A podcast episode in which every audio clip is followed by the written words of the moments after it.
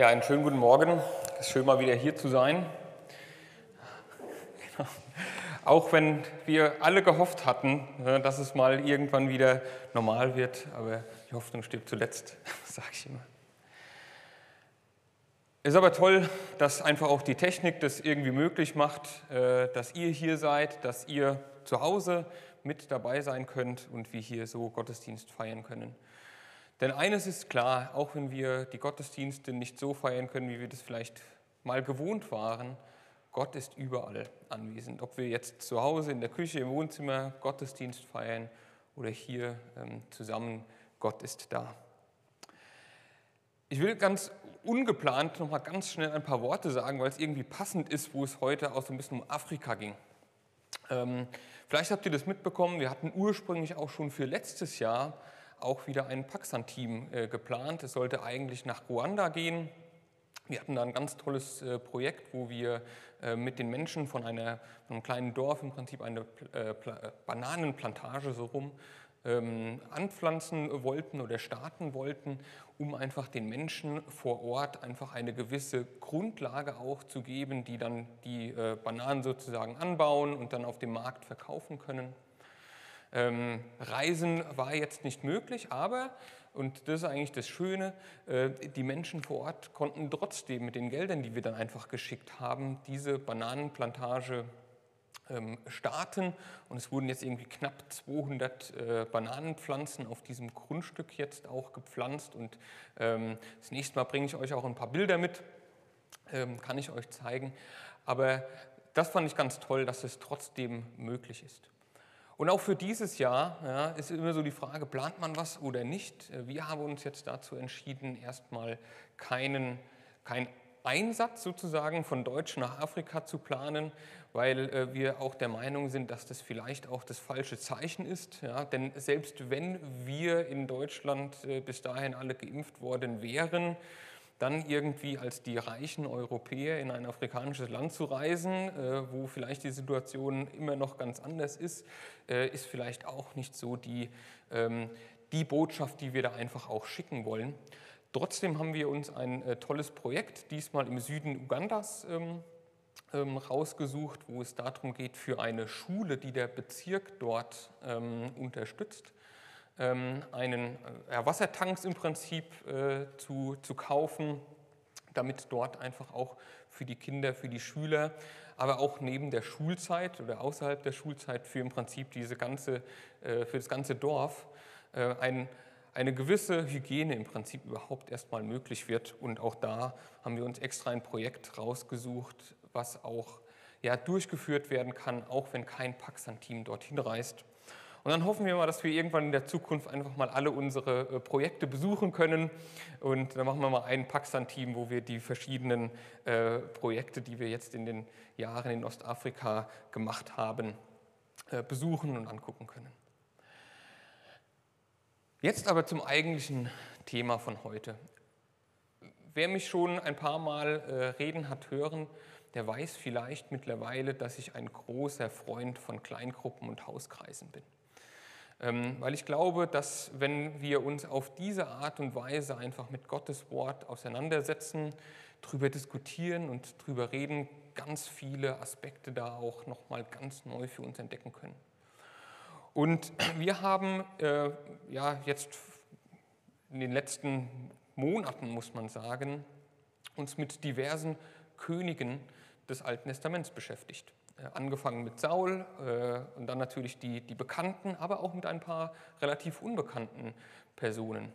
Und selbst bei den Bekannten ist dann aufgefallen, ja, auch wenn das irgendwie die Geschichten sind, die man schon aus der, aus der Kinderkirche kennt, wenn man das einfach nochmal auch neu liest, darüber diskutiert, sind da immer neue Aspekte, die man vorher so noch gar nicht irgendwie wahrgenommen hat. Und das finde ich persönlich auch so faszinierend und toll an der Bibel.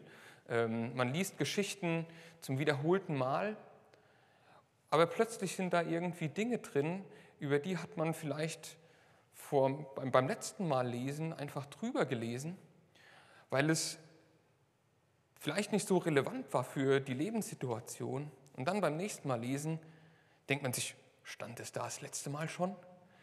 ähm, und, und faszinierend. Also von daher ermutige ich euch da einfach auch, wirklich äh, auch in eurem Alltag die Bibel zu lesen und im Idealfall auch mit, mit, äh, in, in Kleingruppen irgendwie zu diskutieren. Auch wir, man auch dazu sagen, ja, ähm, wir haben uns jetzt digital getroffen, ist nicht toll und es ist nicht das Gleiche, aber man kann trotzdem darüber diskutieren. Und so habe ich mir gedacht, das sind eigentlich die Dinge, die würde ich gerne auch nochmal teilen.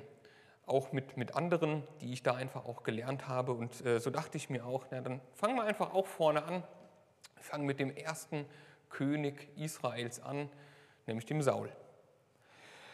Bevor wir aber da reinsteigen, dachte ich mir auch so, ja, wie, wie kann man das vielleicht auch äh, vergleichen, wie da die Situation damals war. Und als ich darüber so ein bisschen nachgedacht habe, ist mir ein Vergleich eingefallen, so aus meiner Schulzeit. Und ich habe euch mal hier äh, ein, ein, ein, äh, drei Bilder mitgebracht, so von meiner Schulranzen-Evolution. Ähm, vielleicht kennt der eine oder andere das äh, noch selbst oder von seinen Kindern oder auch Enkeln oder so. Ähm, aber bei mir persönlich hatte das angefangen und äh, ich weiß nicht, ob jetzt die, die zu Hause zugucken, auch die PowerPoint sehen können. Ich versuche es mal so ein bisschen zu erklären. Ähm, ganz links sehen wir so einen Scout. Ähm, Klotzrucksack, sage ich mal. Also so ein Kasten, den man sich auf den Rücken geschnallt hat, äh, sehr sperrig im Prinzip. Und äh, das war okay für die ersten vier Jahre und dann kommt man irgendwie auf die weiterführende Schule und alle anderen haben irgendwie eher Rucksäcke. Und da geht sowas halt natürlich gar nicht mehr, ne? Äh, wenn, wenn andere das haben. Also ging es bei mir dann mit einem For You-Rucksack weiter, der schon eher wie ein Rucksack aussah. Ähm, auch noch nicht so ganz, war irgendwie so ein, so ein Hybrid, so ein Zwischending. Und, und dann in der Oberstufe war auch das nicht mehr cool, muss man sagen, nicht angesagt. Ähm, und, und dann kamen, zumindest zu meiner Zeit, die Eastpack-Rucksäcke, äh, total in. Äh, jeder hatte die und dann, dann musste man da irgendwie mitmachen. Und ich habe mich da irgendwie in dieser Geschichte auch von Saul wiedergefunden, auch das, was wir eben gerade schon auch in der Schriftlesung gehört haben. Ja, alle haben einen König. Wir haben irgendwie keinen. Das ist irgendwie doof. Und wir wollen so sein wie alle anderen Völker um uns herum. Ähm, wir wollen nicht mehr nur diese Richter haben, sondern wir wollen einen König haben. Und wir werden heute einige Bibelverse auch ähm, auch lesen. Ich habe die alle hier äh, mit dabei auf der PowerPoint, also von daher könnt ihr dort mitlesen. Ihr könnt es aber auch mitschreiben, zu Hause nochmal nachlesen oder auch gerne natürlich, wenn ihr eine Bibel dabei habt, einfach auch mitlesen. Aber fangen wir mal an, nochmal auch bevor überhaupt Saul König war und Saul König wurde. Ähm, wo befinden wir uns da? Ungefähr 1000 vor Christus ähm, wurde das Volk Israel von den sogenannten Richtern regiert. Und ähm, da heißt es an, an, zwei Stellen interessanterweise, im Richter 17, Vers 6 und in Richter 21, Vers 25 steht, was Wort für Wort das Gleiche. Damals hatte Israel noch keinen König, deshalb tat jeder, was er für richtig hielt. Und ähm, das ist jetzt natürlich so ein bisschen, ja, ähm, provokativ, muss man sagen. Ähm, Gott war ja schon irgendwie der, der Führer sozusagen, er war der, der König sozusagen, der Herrscher über das Volk. Und dann gab es aber halt einfach die, die Richter, die dafür Sorge zu tragen hatten, dass die Gesetze irgendwie ähm, ja auch umgesetzt und gelebt wurden. Aber das war natürlich schon recht kompliziert für so ein ganzes Volk, dann nur so Richter und es gab ja doch so kleinere Stämme im Prinzip. Wie sollte man das alles machen? Der Vorteil war aber auch, es gab keine Steuern, niemand musste irgendwie einem König in den Krieg folgen. Ähm, Gott war Chef. Und die Richter waren im Prinzip in Anführungszeichen nur die Stellvertreter für Gott im Volk. Und zu der, der Zeit, als Saul dann sozusagen König äh, wurde oder werden sollte, war Samuel noch der Richter. Samuel hat ja auch mehrere Bücher sogar im, im Alten Testament, ähm, auch sehr interessant. Und auch dort wird eben die Geschichte auch von Saul und den ersten Königen berichtet. Und da heißt es, wenn es da nämlich losgeht, in 1 Samuel Kapitel 8, in den Versen 1 bis 5, als Samuel alt wurde, ernannte er seine Söhne zu Richtern über Israel. Joel, sein Erstgeborener, und Abia, sein Zweitgeborener, saßen in Beersheba zu Gericht. Aber seine Söhne handelten nicht nach seinem Vorbild, sondern suchten nur ihren Vorteil. Sie ließen sich bestechen und betrugen, beugten so rum das Recht. Schließlich kamen die Ältesten Israels in Rama bei Samuel zusammen. Sieh her, sagten sie zu ihm, du bist jetzt alt und deine Söhne sind nicht wie du. Gib uns einen König, der über uns richtet, wie ihn alle anderen Völker haben. Ich finde es äh, sehr interessant und ich habe mich, als ich das gelesen habe, durchaus auch mal gefragt, was wäre geschehen, vielleicht auch in der Geschichte, wenn Samuels Söhne auch vorbildlich gehandelt hätten. Käme dann vielleicht diese Forderungen auch auf oder wären sie aufgekommen? Vielleicht war auch die Söhne einzusetzen nicht so unbedingt die klügste Wahl. Ja, Samuel wusste ja, wie sie sich verhalten. Was ich aber daraus lerne, ist, dass wir alle irgendwie eine Vorbildfunktion haben. Ob wir jetzt Richter sind oder nicht, irgendjemand guckt auf uns. Hier in der Gemeinde, im Beruf, die Kinder, die Enkel, wir sind da Vorbilder. Und am Ende haben wir durchaus auch eine Mitverantwortung dann dafür, was in der Zukunft passieren wird. Aber erstmal weiter mit Samuel und Saul. Statt an den, ups, sorry, da bin ich übersprungen, so, statt an den an Gottes Wegen und seiner Herrschaft festzuhalten, haben sich halt die, die Israeliten repräsentiert durch die Ältesten, an den weltlichen Wegen orientiert. Sie wollten so sein wie die anderen. Alle haben einen König und wir wollen jetzt auch einen. Das Problem bei der ganzen Sache ist halt, dass das weltliche System nicht unbedingt immer das Beste für uns und auch für unser geistliches Leben ist. Und wenn wir in der Geschichte jetzt auch in Samuel weiterlesen, dann warnt Samuel vor den Konsequenzen. Er, er sagt da klipp und klar, hey, wenn ihr das wollt, ja, ein König wird, wird Steuern von euch verlangen, nur um sein Leben, was er wahrscheinlich in Prunk leben wird, finanzieren zu können. Er wird auch eure Töchter in sein Harem holen. Wollt ihr das? Und er wird eure männlichen Kinder in den Krieg schicken. Wollt ihr das? Aber nachdem es dann so ein bisschen hin und her geht, im Prinzip sagen die Ältesten bleiben bei ihrer Meinung, jawohl, wir wollen einen König. Wir wollen so sein wie die anderen. Und ich glaube, das ist so die nächste Lektion, die wir wirklich aus dieser Geschichte auch herausnehmen können. Manchmal nämlich straft Gott uns, indem er genau uns das gibt, was wir uns gewünscht haben. Und so sollten wir manchmal, glaube ich, ein bisschen aufpassen, was wir uns wünschen und uns überlegen, sind denn unsere Wünsche wirklich das Beste für uns? Oder ist es einfach nur was, was wir gerade wollen? Aber Gott, Gott gibt ihnen halt jetzt einen König. Interessanterweise auch im ersten Schritt einen König, so wie sie ihn haben wollten.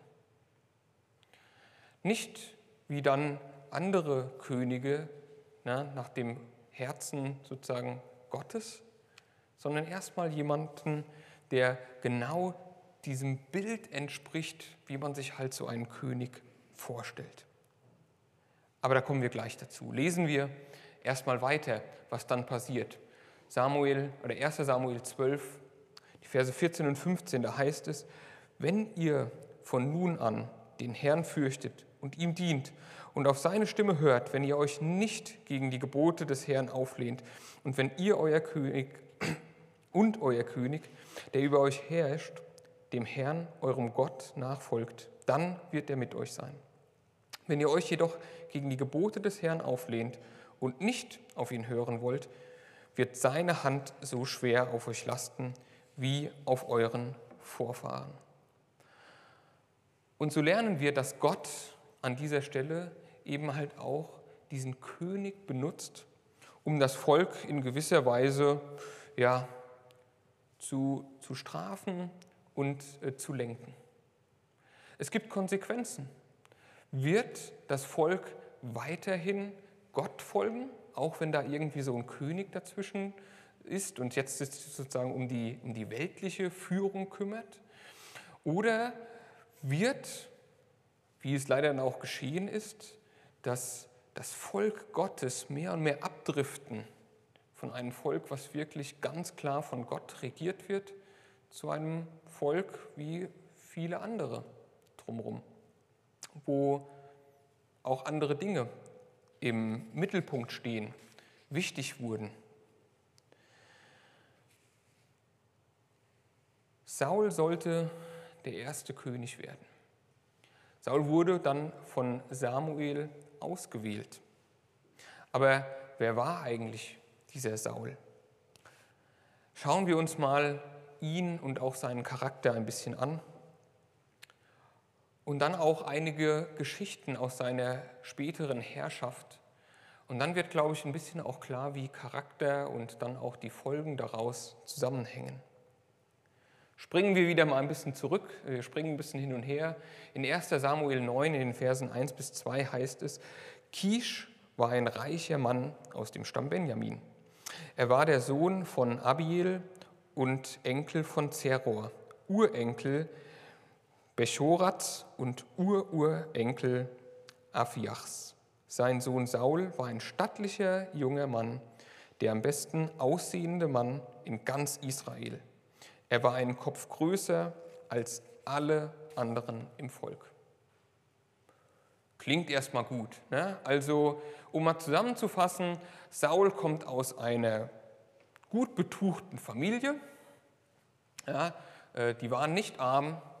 Er sah super aus, ist überall aufgefallen, weil er immer ein Kopf größer war, äh, stattlich gebaut, also genau so, wie man sich halt einen Führer so vorstellt irgendwie. Ne? Jetzt noch ein Krönchen auf dem Kopf und dann passt das. Und genau so einen König letztendlich wollte das Volk haben.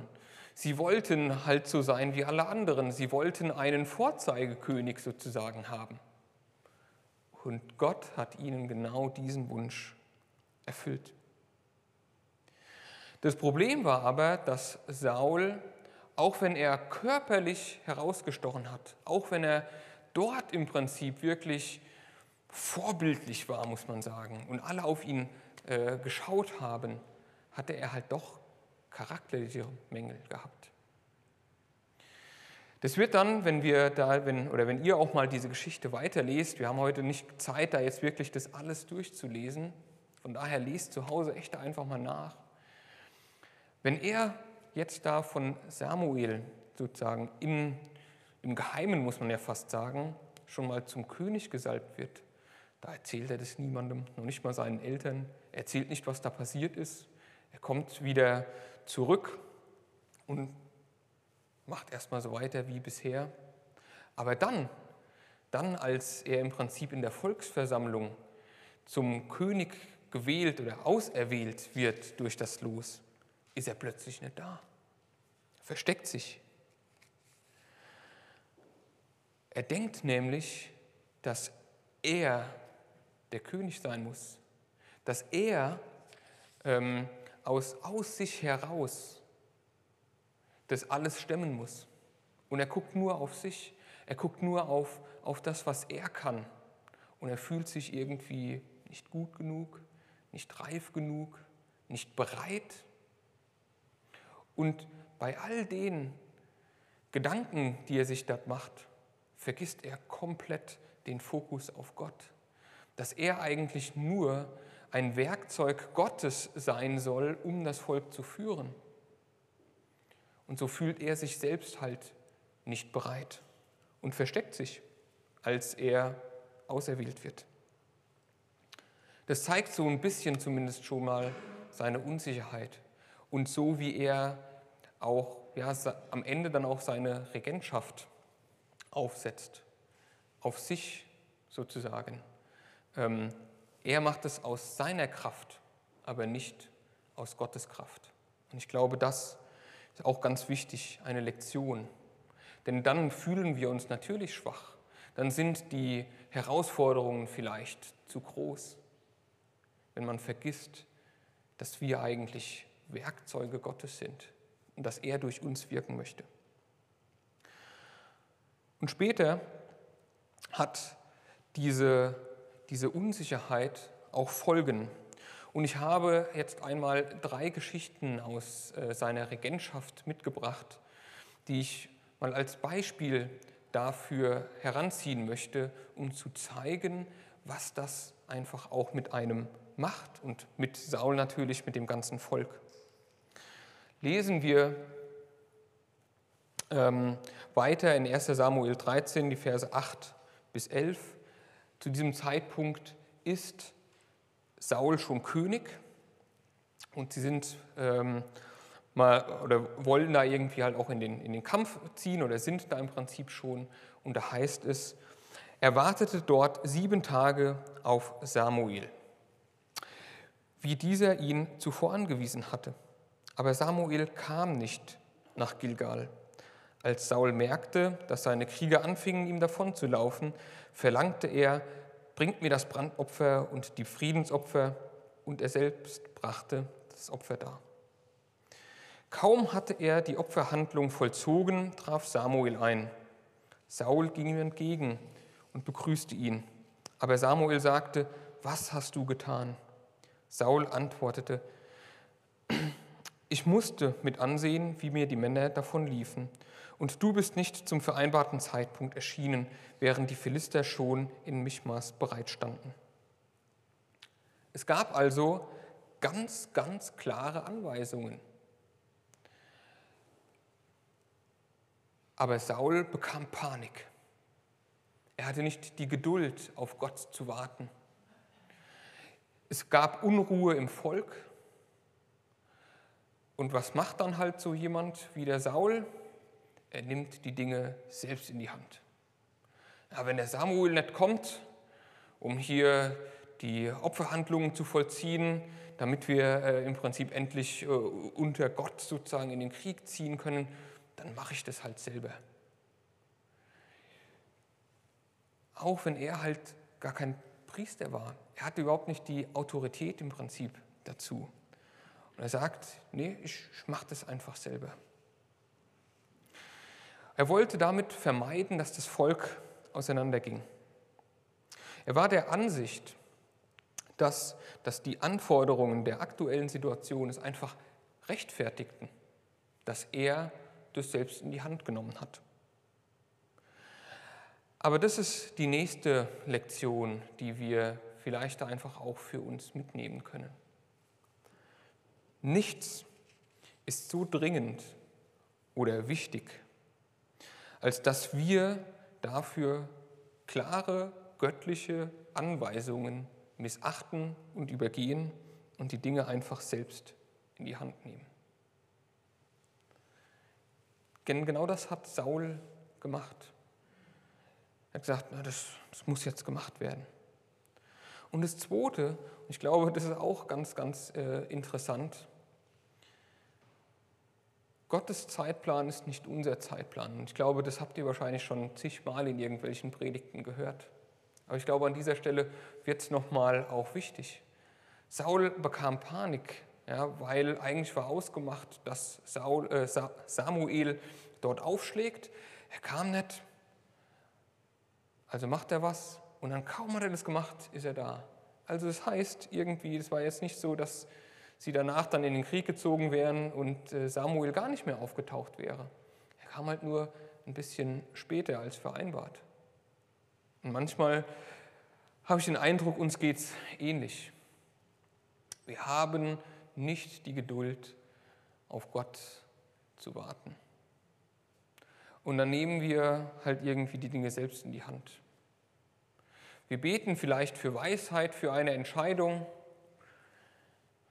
Und manchmal dauert es uns zu lang, bis wir wirklich irgendwie Klarheit darüber haben, was Gott möchte, dass wir in dieser Situation tun. Also entscheiden wir einfach oder tun oder machen. Und klar, Gott hat uns auch ein bisschen was hier als Inhalt zwischen unsere Ohren gegeben. Das dürfen wir natürlich auch einsetzen und sollen es einsetzen, unseren Verstand. Aber ich frage mich trotzdem immer wieder, ja, ist das jetzt eigentlich eine Entscheidung, die ich treffe? Wo ich dann sage, okay, dann, dann machen wir es halt so. Oder ist es wirklich etwas, was auf, auf ganz klare Anweisungen von Gott fundiert sind und, oder, oder aufgebaut sind? Lasst uns da einfach die Geduld entwickeln, auf Gott zu warten und nicht jetzt irgendwie zu sagen, oh, in diesen Umständen müssen wir einfach handeln.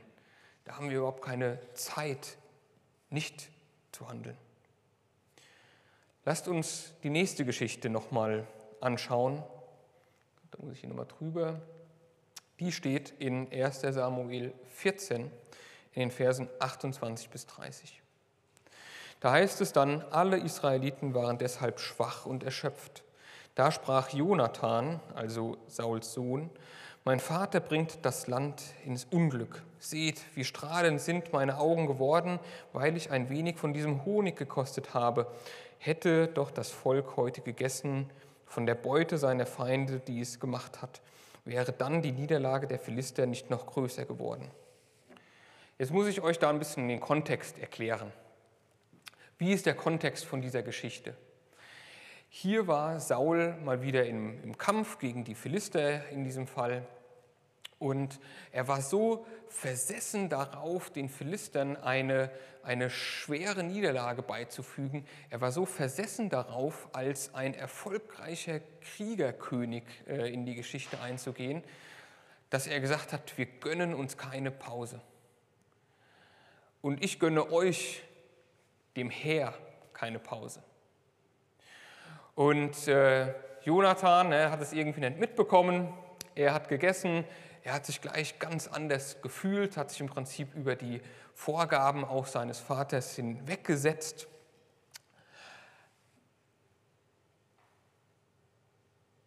Und er sagt hier, er kritisiert im Prinzip auch direkt König Saul und sagt, ja, hätten wir doch gegessen, hätten wir uns gestärkt dann wäre diese Niederlage, die wir den Philistern beigefügt haben, eigentlich viel, viel größer ausgefallen. Dann wären wir viel erfolgreicher gewesen.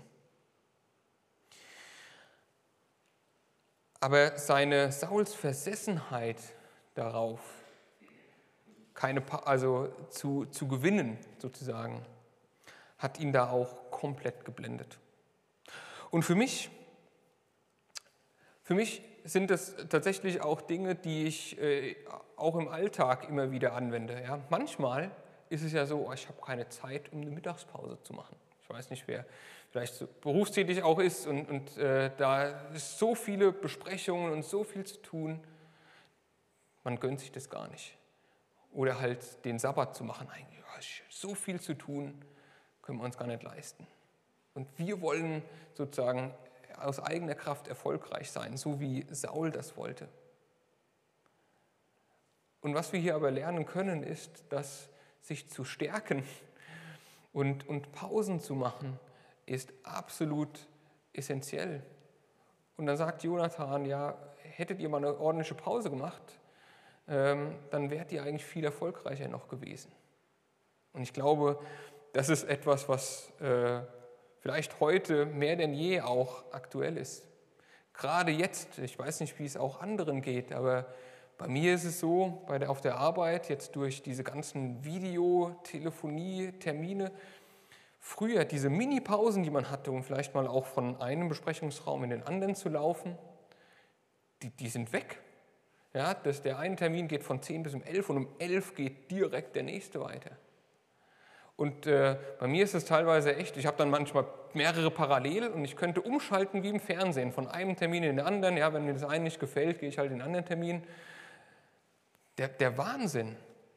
Ähm, und damit umzugehen und sagen, hey, mal eine Pause gönnen, dann ist man erfolgreicher, ist etwas, was man schon vor mehreren tausend Jahren irgendwie auf dem Schirm hatte. Was lernen wir darüber, über Saul? Saul war nicht, wie es dann später von David heißt, ein Mensch nach dem Herzen Gottes. Er war zwar äußerlich so, wie man sich so einen König vielleicht vorstellt, aber innerlich, im Herzen, war er doch immer so ein bisschen darauf bedacht, halt ja, auf seine Wirkung. Er wollte erfolgreich sein. Und er war immer sehr darauf fokussiert, es aus seiner Kraft zu machen. Er war darauf fokussiert, was andere von ihm denken und hat sich im Prinzip persönlich Erfolg, äh, ja, verantwortlich gemacht für die Erfolge und auch Misserfolge und hat im Prinzip dadurch auch immer die Umstände verantwortlich gemacht, wenn irgendwie was nicht so passiert ist, wie er sich es vorgestellt hat. Die Umstände haben es gerechtfertigt, dass er selbst geopfert hat. Die Umstände, weil ja die, die, der, Kampf so dringend war, haben es gerechtfertigt, sich da keine Pause zu gönnen. Aber es war nie seine Entscheidung, also es war nicht er, der ja, die Verantwortung trug. Am Ende zeigt er halt bei all seinen Handlungen niemals irgendwie Reue oder Einsicht. Und er sagt, oh, ich habe da was falsch gemacht.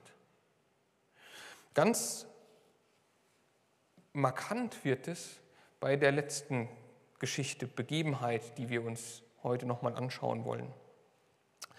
Da heißt es dann in ja, 1 Samuel 15, Vers 9 ähm, und dann auch im Vers 20, Saul und seine Männer verschonten das Leben von Agag und behielten die besten Schafe und Rinder, die fetten Kälber und Lämmer ein, überhaupt alles, was ihnen wertvoll erschien.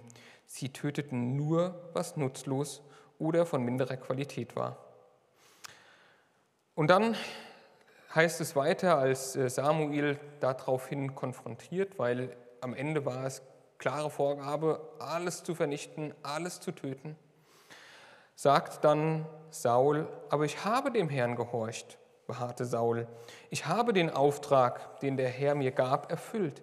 Ich habe Agag, den König von Amalek, hergebracht und alle anderen Amalekiter habe ich getötet. Hier sehen wir das wieder, ja. Saul kann sich da irgendwie nicht diesen diesen Versuchungen kann er nicht widerstehen. Er hat eine klare Anweisung wieder bekommen von Gott, die da heißt, äh, sozusagen den Bann Gottes zu vollstrecken an diesem Volk. Das heißt, alle zu töten und alles zu vernichten, keine Beute zu machen. Und darüber lässt sich jetzt natürlich streiten, wegen Völkermord etc. Da will ich aber gar nicht drauf eingehen. Der Punkt ist aber, dass er einfach eine klare Anweisung von Gott hatte. Und in Sauls Denken war ja alles in Ordnung. Ja, der, der, König war tot von den Feinden, das hat er gemacht. Und, und auch das, das nutzlose Vieh, das haben sie auch getötet. Aber bei den Dingen, wo sie dann da vielleicht gesehen haben, uh, der Ziegenbock, das ist ja eigentlich viel zu schad, um den jetzt zu schlachten und einfach hier liegen zu lassen. Den nehmen wir mal lieber mit. Und uh, die ganze Schafsherde hier, was die wert ist, das ist ja Quatsch, die jetzt hier einfach zu vernichten. Da haben wir doch viel mehr davon, wenn wir das mit nach Hause nehmen. Und er konnte diesen Versuchungen nicht widerstehen. Vielleicht war er auch wieder da charakterlich nicht stark genug, es dem Volk zu verbieten. Letztendlich war er natürlich nicht er, der alles mitgenommen hat, sondern ja auch seine Männer haben die Sachen sozusagen ja mitgenommen. Aber er war der Kopf von dem Ganzen. Es war sein Auftrag, dann zu sagen, nein, wir haben den Auftrag Gottes, das zu machen. Und wir werden jetzt alles vernichten. Er konnte sich nicht darüber hinwegsetzen. Und, und interessant ist halt seine Sicht. Auch da sagt er nicht, ja Samuel, du hast recht, ich habe da was falsch gemacht. Ich habe da einen Fehler gemacht. Er sagt, ich habe doch den Auftrag ausgeführt. Was willst du denn eigentlich? Ähm, und, und dieses Selbstverständnis von einem Auftrag dann ausführen oder halt eben nicht, finde ich sehr interessant. Und wichtig da ist, wie die nächste Lektion, ich glaube, in Gottes Augen gibt es keinen halben Gehorsam. Entweder ist man gehorsam und dann macht man es auch ganz, oder man ist halt nicht gehorsam. Da gibt es keine halben Sachen. Ähm, und so, ja, ich, ich habe zwar das eine gemacht, aber das andere, da habe ich ja einen Vorteil für mich gehabt. Also haben wir das mal lieber links liegen gelassen. Jetzt mit Blick auf die Uhr will ich so langsam auch mal zum Ende kommen. Was heißt es jetzt für uns? Ich bin ja immer auch ein großer Freund davon und äh, das frage ich auch immer in unserer Kleingruppe, okay, was lernen wir denn jetzt daraus? Was heißt es denn jetzt für uns? Ähm, und das ist ganz spannend, weil wir unsere Kleingruppen auch mit, mit den Kindern machen. Also es sind zwei Familien, die uns da treffen. Und, und was da auch manchmal dann die Kinder sagen, ist hochinteressant. Und so will ich enden jetzt auch mit einfach einer Umsetzung auf uns, weil ich glaube, dass die, die Bibel uns da natürlich Glaubensvorbilder natürlich gibt, aber auch durchaus Gelegenheiten, wo wir aus den Fehlern von anderen lernen können. Und das ist ja auch ganz schön, darüber mal zu reflektieren und es nicht zu wiederholen. Ich glaube, was wir daraus lernen können, ist, dass zum Beispiel ein Mensch ein guter Nachfolger Jesu sein sollte, bevor er selbst zum Leiter wird also als Vorbild. Das soll nicht heißen, dass jemand perfekt sein muss. Ganz ehrlich, dann dürfte ich auch nicht hier stehen. Oder dann dürfte ich auch in, in Gelnhausen oder so kein Leiter sein, weil wer ist perfekt? Wichtig ist aber, glaube ich, jemanden auch zu, zu wählen oder zu sein oder zu werden, der in den Dingen dann halt nicht seinen eigenen Vorteil auch sieht, so wie Saul oder alles versucht aus eigener Kraft zu machen, so wie König Saul, sondern halt zu sagen, ja, diese Aufgabe ist vielleicht zu schwer, zu groß für mich, aber Gott, du bist bei mir und mit dir werde ich das schaffen. Gehorsam gegenüber Gott ist dafür die Voraussetzung. Und damit hatte halt Saul immer wieder Probleme. Er konnte Versuchungen sei es die Wünsche von, von sich selbst oder auch die Meinung von anderen, ähm, konnte er niemals widerstehen. Und ich glaube, dass das damals wie heute immer wieder auch Gründe sind für Ungehorsam. Die Meinung von anderen. Was denken wohl die anderen, wenn ich so handle? Ich muss das jetzt in die Hand nehmen. Ich muss da jetzt handeln. Manchmal ist es da geschickter, glaube ich, dann zu sagen, es ist mir jetzt egal, ich will Gott gehorsam sein. Und auch das Thema des Eindrucksschinden, glaube ich, können wir von Saul als Warnung nehmen. Saul wollte als erfolgreicher König sozusagen bekannt sein. Aber was heißt denn Erfolg? In seinen Augen war vielleicht auch Erfolg etwas anderes, als was wir heute darunter verstehen sollten, klar, aber vor allem auch, was Gott unter Erfolg und einer erfolgreichen Regentschaft verstehen würde. Und da frage ich mich auch, manchmal ist es, glaube ich, für uns heute, zumindest jetzt aus, aus meiner Perspektive gesprochen, auch eine große Versuchung. Wollen wir als, als Partner, als Arbeitnehmer, vielleicht auch als Arbeitgeber, wollen wir als Sänger, als Musiker, als Prediger, als Sprecher, als was auch immer Menschen beeindrucken? Machen wir uns darüber Gedanken, was die wohl denken werden? Oder geht es darum, auch mal vielleicht unbequeme Dinge zu sagen, weil sie einfach auch dran sind?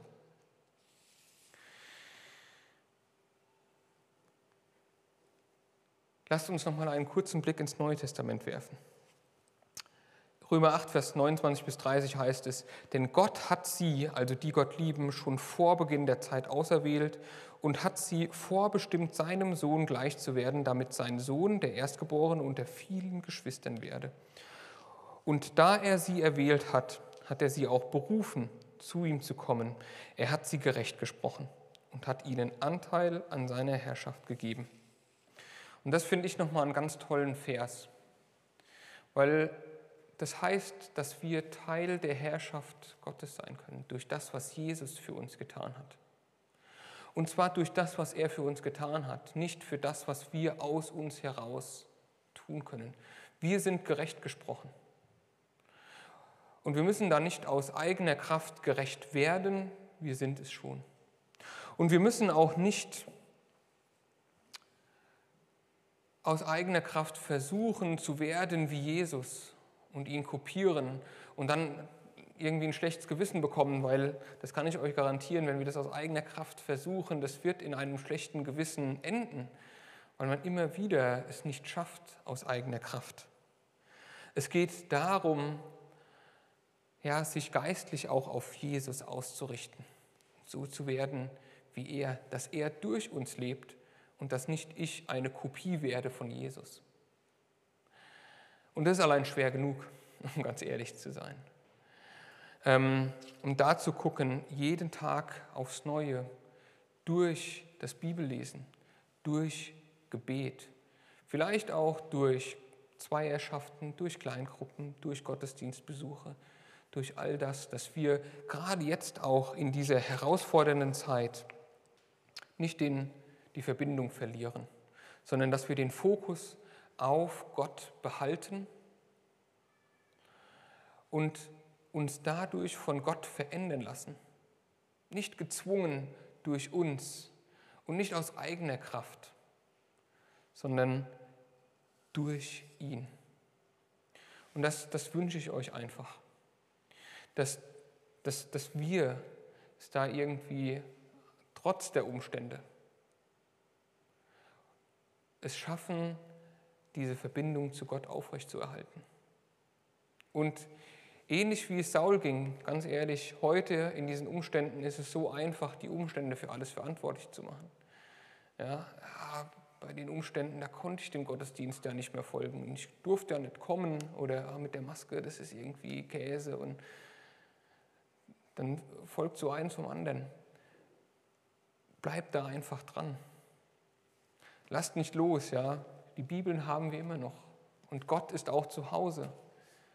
Und ähm, am Ende ist es natürlich an uns, die Verbindung zu Gott aufrechtzuerhalten und ein Herz zu entwickeln, was ja, nach Gottes Sinn und nach Gottes Wünschen wird. Und wie gesagt, das wünsche ich euch. Amen.